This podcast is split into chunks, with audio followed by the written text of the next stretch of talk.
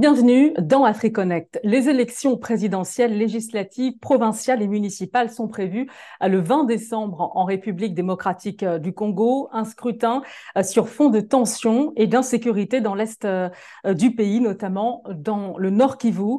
Dans ce contexte, ces élections suscitent de vives inquiétudes dans les rangs de l'opposition, dont les ténors ne ménagent pas leurs efforts pour contrecarrer un éventuel second mandat de Félix Tshisekedi. Pour en parler, avec nous Eric euh, Nindou, porte-parole euh, du président sortant, Félix Tshisekedi, et directeur euh, de la cellule communication de la présidence en République démocratique du Congo. Bonjour à, vous et merci d'avoir accepté notre invitation dans AfriConnect sur RT en français. Bonjour Samantha, merci de m'avoir invité donc dans RT en français et c'est un plaisir de pouvoir m'exprimer sur votre antenne. Alors, tout d'abord, est-ce qu'on a la certitude que les scrutins euh, du 20 décembre euh, sont maintenus et comment le pays aborde ces élections générales? Alors oui, bien sûr, on a pour le moment et jusqu'à présent la certitude que ces élections se tiendront bien comme le prévoit la Constitution, c'est-à-dire le 20 décembre 2023. Pourquoi? Parce que euh, en République démocratique du Congo, les élections sont organisées par une instance je veux dire, ad hoc, qui s'appelle la CENI, la Commission électorale nationale indépendante, qui a les moyens de le faire, qui a l'indépendance euh, d'initiative et qui aussi est financée par le, gouvernement et qui est composée de la société civile et des différents, comme on dit, parties prenantes à ce scrutin électoral.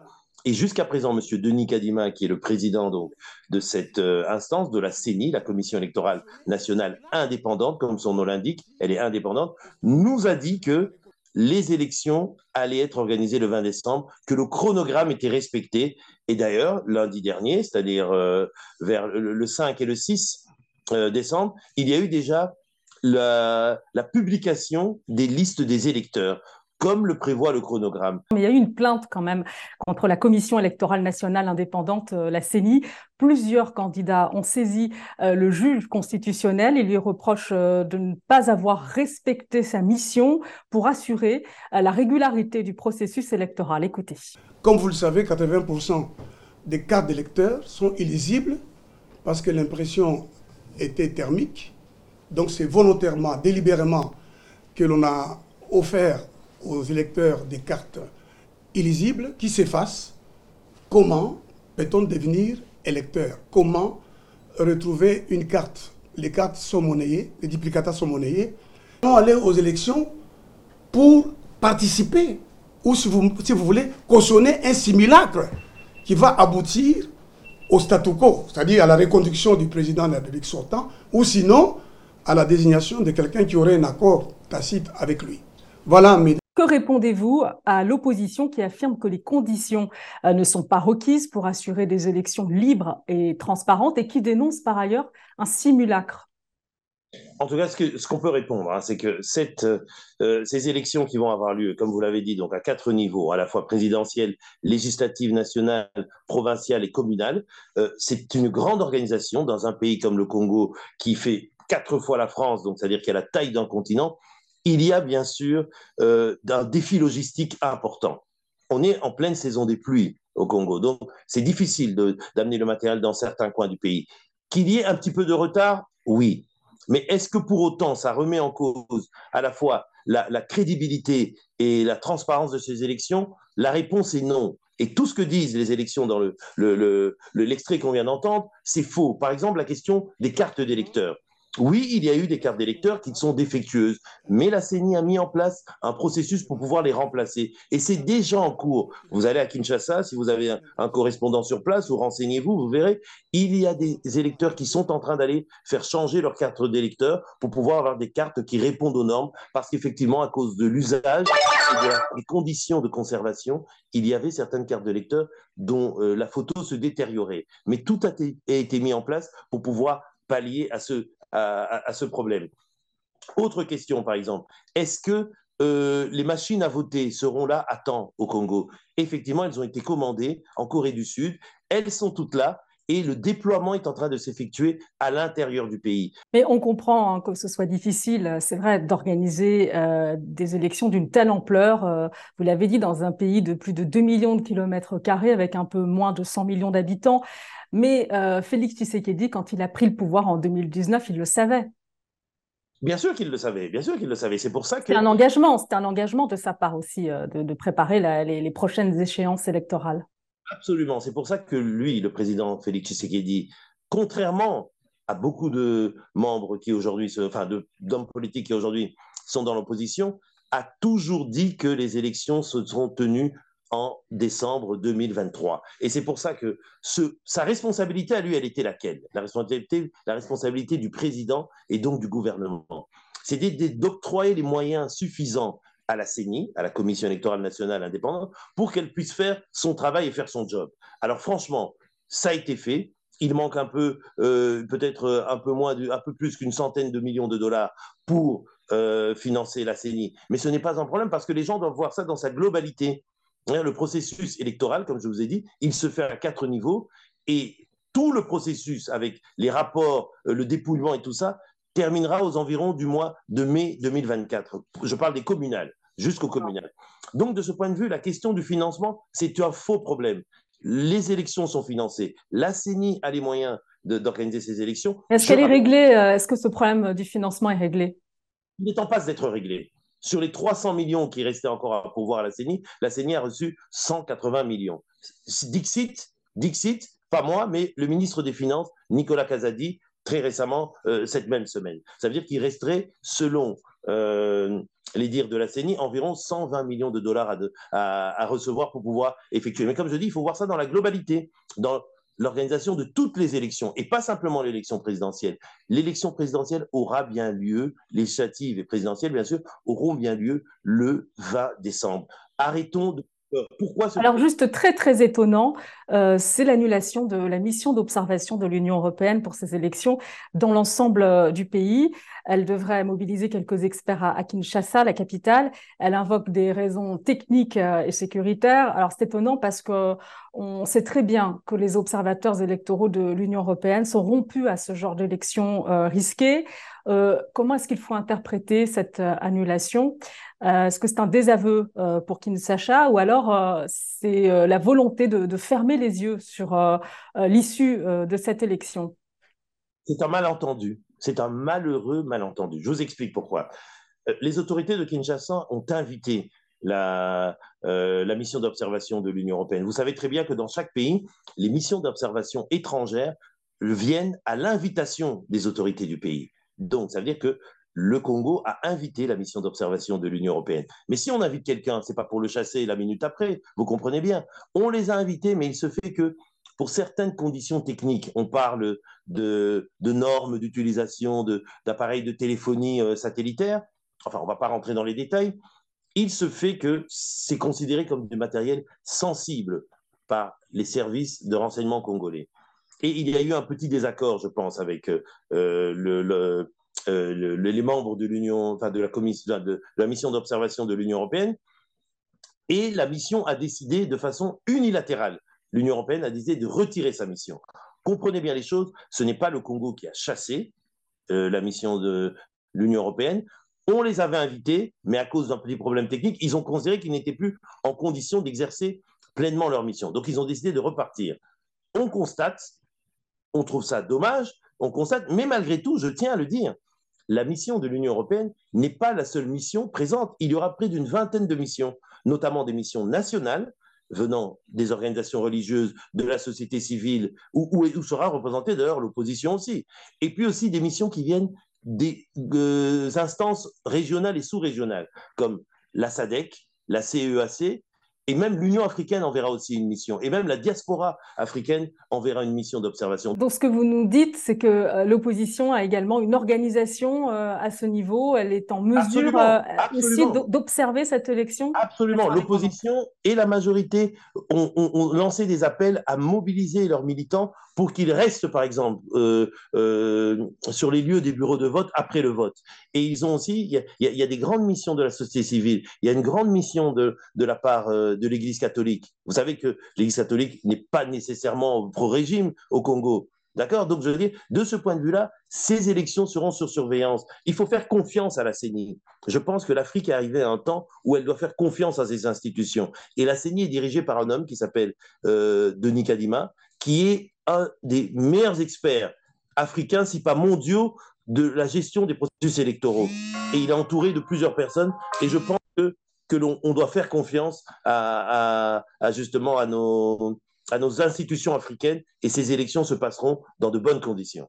Alors, l'enjeu principal euh, du scrutin, c'est l'insécurité dans le Nord Kivu, euh, dans l'est de la RDC. On prend un grave conflit avec les rebelles euh, du M23, le mouvement du M23 qui s'est constitué après la guerre du Kivu entre 2004 et 2009. C'est un enjeu qui domine la campagne électorale. On va écouter à ce propos Martin Fayoulou, finaliste de la présidentielle de 2019, fervent opposant au pouvoir actuel et candidat à la magistrature suprême le 20 décembre prochain. Regardez, est-ce que vous avez la paix aujourd'hui? Est-ce que Léo Amani Meroudia, vous avez la sécurité aujourd'hui? Est-ce que savez Meroudia depuis que Félix Tshisekedi est là Tangu Bona Félix est-ce que la situation est meilleure qu'avant Est-ce que hali imekuwa mzuri kuliko mbele? Nous allons établir tukatia un état de droit, hali ambayo wakongomani wote wako sawasawa mbele ya sheria. On ne peut pas avoir comme ça, quand un individu qui s'appelle Tshisekedi le veut, il impose l'état de siège. Alors pourquoi euh, ce conflit n'est pas résolu? C'était une promesse euh, euh, du président Félix Tshisekedi. Ce conflit n'a pas encore trouvé de solution, je me répète, parce que la cause du conflit est le Rwanda. C'est le Rwanda qui arme le, le M23, les terroristes du M23, qui les soutient et qui les ont envoyés venir déstabiliser l'Est de la RDC parce qu'il en tire profit pour essayer d'exploiter les ressources euh, qui se trouvent à l'Est de la RDC, notamment le coltan, l'or, euh, le manganèse et d'autres euh, ressources rares, matériaux stratégiques. Cela a été étayé par de nombreux rapports des Nations Unies. Vous ne pouvez pas l'ignorer, Madame Ramsamy. Donc, de ce point de vue-là, la communauté internationale est consciente du fait que la déstabilisation de l'Est du Congo a une cause, et cette cause, c'est le régime actuel qui est au Rwanda. À partir de là, qu'est-ce qu'a fait le président Tshisekedi durant son premier mandat? Il a activé deux outils. D'abord, la diplomatie. Il a rencontré les neuf voisins du Congo pour essayer de trouver euh, des accords, pour vivre en paix, en harmonie, et essayer de développer ensemble des stratégies de co-développement. Malheureusement, tous sont acceptés, sauf le Rwanda. Le Rwanda qui a, comme je dis, fomenté et armé le M23. Autre volet, il y a eu d'ailleurs, je, le rappelle au passage, le processus euh, de Luanda et le processus de Nairobi, dont celui de Nairobi consistait à inviter les groupes armés qui sévissent à l'est de la RDC de baisser les armes et de rentrer dans leur pays d'origine s'ils sont étrangers, et s'ils sont congolais, de, participer à, un grand dialogue euh, intercongolais. Et de nombreux groupes rebelles ont accepté ce processus, cette main tendue de Kinshasa pour pouvoir dialoguer, à condition de baisser les armes. Mais le M23 a refusé. Pourquoi ils ont refusé? Parce qu'ils travaillent pour un agenda qui est l'agenda de Kigali. Mhm. Alors justement, il faut quand même préciser que de, son côté, Kigali réfute hein, toutes ces accusations. Oui, je euh, vous dire que c'est étayé par des rapports des Nations Unies. Ce n'est pas le Kinshasa qui le dit, c'est les Nations Unies, des experts des Nations Unies. Sur l'état de siège instauré par euh, Félix Tshisekedi, euh, instauré depuis mai 2021 dans l'Itourie et, le Nord Kivu, euh, c'est ce que dénonce, on l'a entendu tout à l'heure, l'opposant euh, Martin Fayoulou. Pour Amnesty International, je cite, l'état de siège est illégal, contribue à aggraver la situation des droits humains dans le pays. le président Félix Tshisekedi doit lever cette mesure répressive sans délai. Fin de citation. Alors c'est un constat qui est très dur pourquoi euh, cet état de siège, euh, depuis euh, son instauration, n'a pas contribué à atténuer ce conflit Il a contribué à une chose. L'état de siège, c'est une situation d'exception. On préférait ne pas avoir à mettre l'état de siège, mais on, a choisi de le mettre parce qu'il fallait régler un problème crucial qui était celui de l'insécurité, une insécurité causée notamment par un système mafieux organisé par des groupes armés avec des intérêts étrangers pour pouvoir piller les ressources de la RDC. C'est pour ça que cet état de siège, même s'il n'a pas pu résoudre le conflit en tant que tel, c'est-à-dire l'attaque des terroristes de M23, il a au moins fait une chose, il a fortement, mais très fortement, diminué tout ce, je veux dire, euh, les, structures, les structures de ce système mafieux. La preuve, c'est que les recettes en douane et les recettes de l'État sous état de siège ont augmenté. C'est-à-dire que tout le trafic et la corruption qui est liée, qui sévissait avant la mise en place de l'état de siège, a été attaqué et a été, si vous voulez dire, euh, l'état de siège a permis de pouvoir stopper ça. Voilà. Mais comme le président était à l'écoute de la population, et effectivement, être sous un régime militaire et pas sous un régime civil, ce n'est pas la même chose. Il y a une restriction de liberté, on le comprend très bien. Soit dit au passant, Amnesty International peut dire ce qu'ils veulent, mais la, mise en place de, cet état de siège respectait la constitution congolaise puisqu'il a été voté par le Parlement et il a été régulièrement, à de multiples fois, renouvelé par le Parlement. Et sur son impact, euh, son impact sur les populations Son impact sur les populations, il a d'abord permis aux populations souvent de vivre mieux, parce que, comme je vous ai dit, tout le système mafieux et de corruption a été fortement amenuisé. En revanche, il n'a pas ramené la paix totale. Et c'est vrai, parce que ce n'est pas des mesures simplement d'état de siège qui peuvent ramener la paix, c'est notamment, comme je vous ai dit, à la fois de la diplomatie, mais à la fois euh, de l'action de terrain, euh, je veux dire militaire. Et ça, le gouvernement congolais et l'armée congolaise sont en train de les mener et ils sont prêts à les mener. Mais rappelez-vous, madame, il y a eu la feuille de route de Luanda où on avait conclu un accord, c'est-à-dire cesser le feu, retrait du M23 dans des territoires, dans une limite de territoire bien précise, désarmement, cantonnement, et puis réinsertion ou retour au Rwanda pour les autres. Le M23 n'a pas accepté ça. C'est pour ça que récemment, les, les combats ont repris notamment pas avec l'armée congolaise, mais avec les Wazalendo, qui sont des patriotes congolais, des miliciens populaires qui ont pris les armes. Alors justement, ça, ça pose quand même un, problème, ce que vous venez de dire, parce que vous dites que vous avez réformé l'armée congolaise. Donc comment se fait-il qu'aujourd'hui, euh, on, voit des milices euh, se former euh, pour se défendre, des milices d'autodéfense, en quelque sorte? Ce sont des patriotes, ce sont des patriotes, effectivement, parce qu'il y a des coins où l'armée n'est pas présente. le Congo est très grand. Et puis, il y a des coins aussi où euh, les, terroristes du M23 agissent aussi de façon, euh, je veux dire, de façon lâche. Ils attaquent la nuit des villages et tout ça. L'armée ne peut pas être présente partout. Vous savez bien qu'il y avait par exemple la MONUSCO, madame, la mission des Nations Unies, qui va bientôt quitter le Congo. Ils ne pouvaient pas être partout. C'est comme si je vous rétorquais en disant, malgré la MONUSCO, il y a eu des massacres durant... Il y a quand même une différence entre, entre cette mission onusienne et une armée régulière qui est censée être réformée, avoir des moyens euh, humains. Bien sûr, mais je veux dire, cette réforme, elle est... Oui, mais vous avez raison. Mais cette réforme, elle est en cours. C'est pour ça qu'elle elle, arrive à son terme. Elle va proposer, elle arrive à son il y a Plusieurs, il y a plusieurs fronts, euh, il y a plusieurs fronts d'insécurité. En état, en très mauvais état, et c'est lui qui a mis en place les mesures pour pouvoir réformer cette armée. Alors, il y a plusieurs fronts d'insécurité dans, votre pays. Il y a la rébellion du M23 dans le Nord Kivu et à la frontière ougandaise. Il y a le groupe armé ADF, les forces démocratiques alliées, qui ont fait allégeance euh, à l'État islamique. Il y a une alliance, euh, je crois, entre l'armée congolaise et l'armée ougandaise contre les ADF. Euh, mais il faut noter aussi l'échec de la force régionale est-africaine sous l'égide du Kenya, qui a entamé son retrait. Alors, on a du mal, en fait, à comprendre comment s'organise euh, la lutte contre l'insécurité euh, dans toute cette région. Est-ce que vous pouvez nous expliquer euh, la stratégie? Sans, dévoiler les secrets stratégiques, je vais vous expliquer en fait comment tout ça s'est établi. C'est-à-dire, d'abord, cette insécurité, elle sévit sur un territoire qui est très long. Vous l'avez dit, au, nord, à la frontière avec l'Ouganda, jusque presque au sud Kivu. Ouais, c'est un territoire qui, pour vous donner un exemple, irait du Portugal euh, jusqu'à la Suède. C'est énorme le Congo. Donc de ce point de vue-là, il y a bien sûr des problèmes de, euh, comment dire, de mise en place d'une armée pour euh, confronter ces, ces, groupes terroristes. On a travaillé de façon séquentielle, si je peux dire.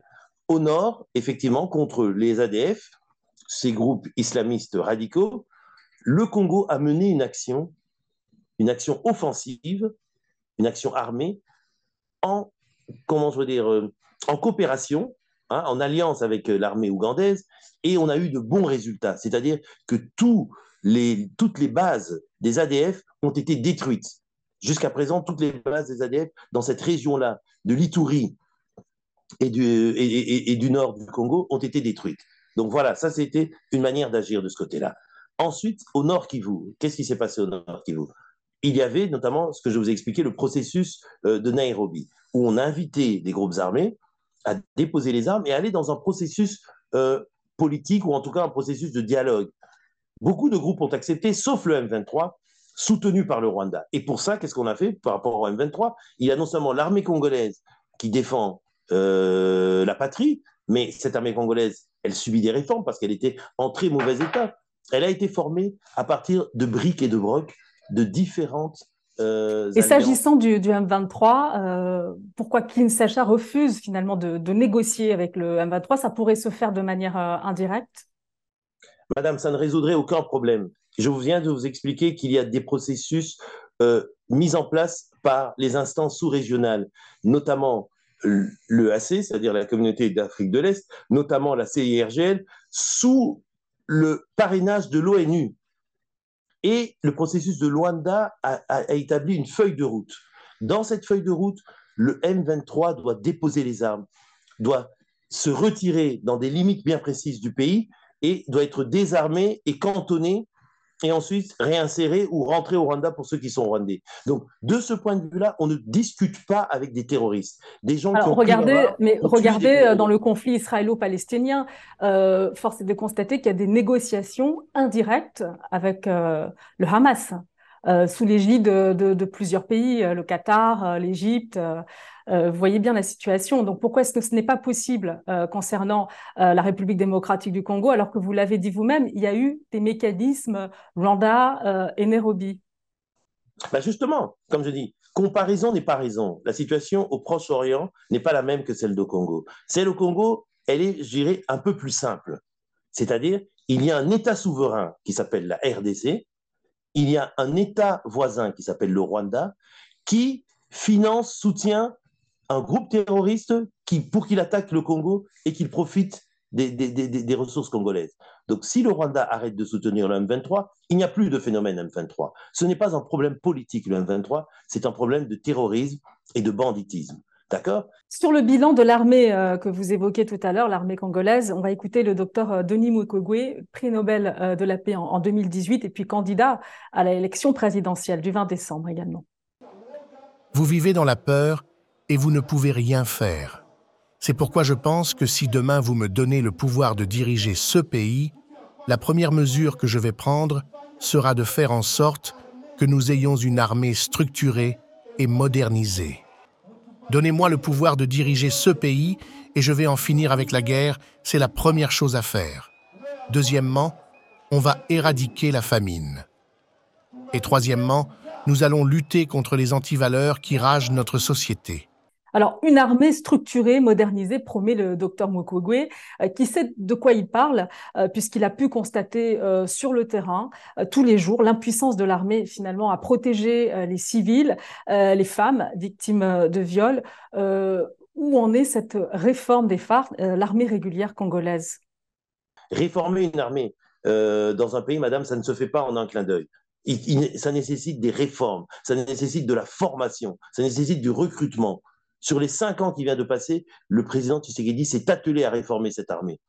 Et la réforme est en cours. Il a, il, a il a fait voter une loi de programmation militaire qui va être mise en œuvre dans ce second mandat. Il vient de voter une loi sur euh, la réserve armée qui permet à des milliers de jeunes patriotes qui ont décidé justement de se lever pour défendre la terre et la patrie, d'être encadrés dans le cadre d'une réserve militaire pour justement répondre à votre préoccupation qui était celle de ne pas voir des milices armées euh, se développer ici euh, et, là. Donc de ce point de vue, moi je réponds simplement au, docteur Mukwege. Oui, s'il a envie de réformer l'armée, il devrait dire bravo et soutenir le président Tshisekedi, parce que c'est le premier président qui a mis en place justement tout un tas de mesures et une loi de programmation militaire qui permettra, je dis, à terme qu'on ait une armée réellement républicaine est réellement capable de remplir ses fonctions régaliennes. alors c'est vrai, il y a de la croissance. Euh, selon la Banque mondiale, 6,8% le taux de croissance pour 2023. Mais alors la question, c'est de savoir qui profite euh, de cette croissance, parce que selon la Banque mondiale, euh, deux tiers de la population vit sous le seuil de pauvreté en RDC, 2,15 dollars par jour. pourtant, il y a des ressources innombrables dans le sol, du cobalt, de l'or, du cuivre, de l'uranium, des diamants. tout ça ne profite pas du tout aux populations qui en plus euh, sont touchées de plein fouet par une inflation, je crois que c'est 22%, euh, et une forte dépréciation aussi du, franc congolais, donc un pouvoir d'achat très faible. Euh, et, pourtant, il y a eu là aussi des engagements pris au départ. Depuis que le Congo existe, depuis son indépendance, et même à cause de la colonisation belge, la structure de l'économie congolaise a toujours été extravertie, c'est-à-dire tournée vers l'extérieur on exploite les ressources et on les exporte sans les transformer. Et pour pouvoir justement créer des emplois, augmenter le pouvoir d'achat des Congolais, il faut pouvoir transformer les ressources, créer des industries de transformation pour que le Congo puisse bénéficier d'une certain, euh, certaine part de la plus-value qui est créée. Vous voyez, nous, parlons par Zoom, nous utilisons des ordinateurs. Ces ordinateurs sont composés notamment de coltan, euh, de cuivre ou, de, manganèse qui ont été extraits au Congo. Mais quand les grandes compagnies mondiales vendent ces ordinateurs à des prix astronomiques, les Congolais, eux, ne touchent rien. C'est ça qu'on va essayer de transformer. Notamment, seul le président Tshisekedi a pris résolument, résolument cette décision. Il vient, par exemple, de, faire un, un, partenariat avec la Zambie, avec le soutien aussi des États-Unis, pour pouvoir construire au Congo, dans les années à venir, ce qu'on appelle les précurseurs de batteries électriques pour les voitures électriques. C'est-à-dire que le cuivre, le cobalt qui sera extrait au Congo sera en partie transformé et transformé jusqu'au niveau de précurseurs de batteries. Voilà la vision du président. Et, sur, euh, et, je voudrais vous entendre aussi sur, euh, je voudrais vous entendre sur une autre promesse. Euh, c'est la lutte contre la corruption. On a entendu ce professeur d'économie reprocher au président sortant finalement de ne pas avoir assez œuvré pour euh, renouveler euh, la classe dirigeante euh, en RDC Bien sûr qu'il y a de la corruption au Congo. Bien sûr que c'est quelque chose qui a gangréné pendant des décennies l'économie congolaise. Mais aucun président, je vous dis bien, aucun président ne s'est attaqué à, la corruption comme le président Tshisekedi.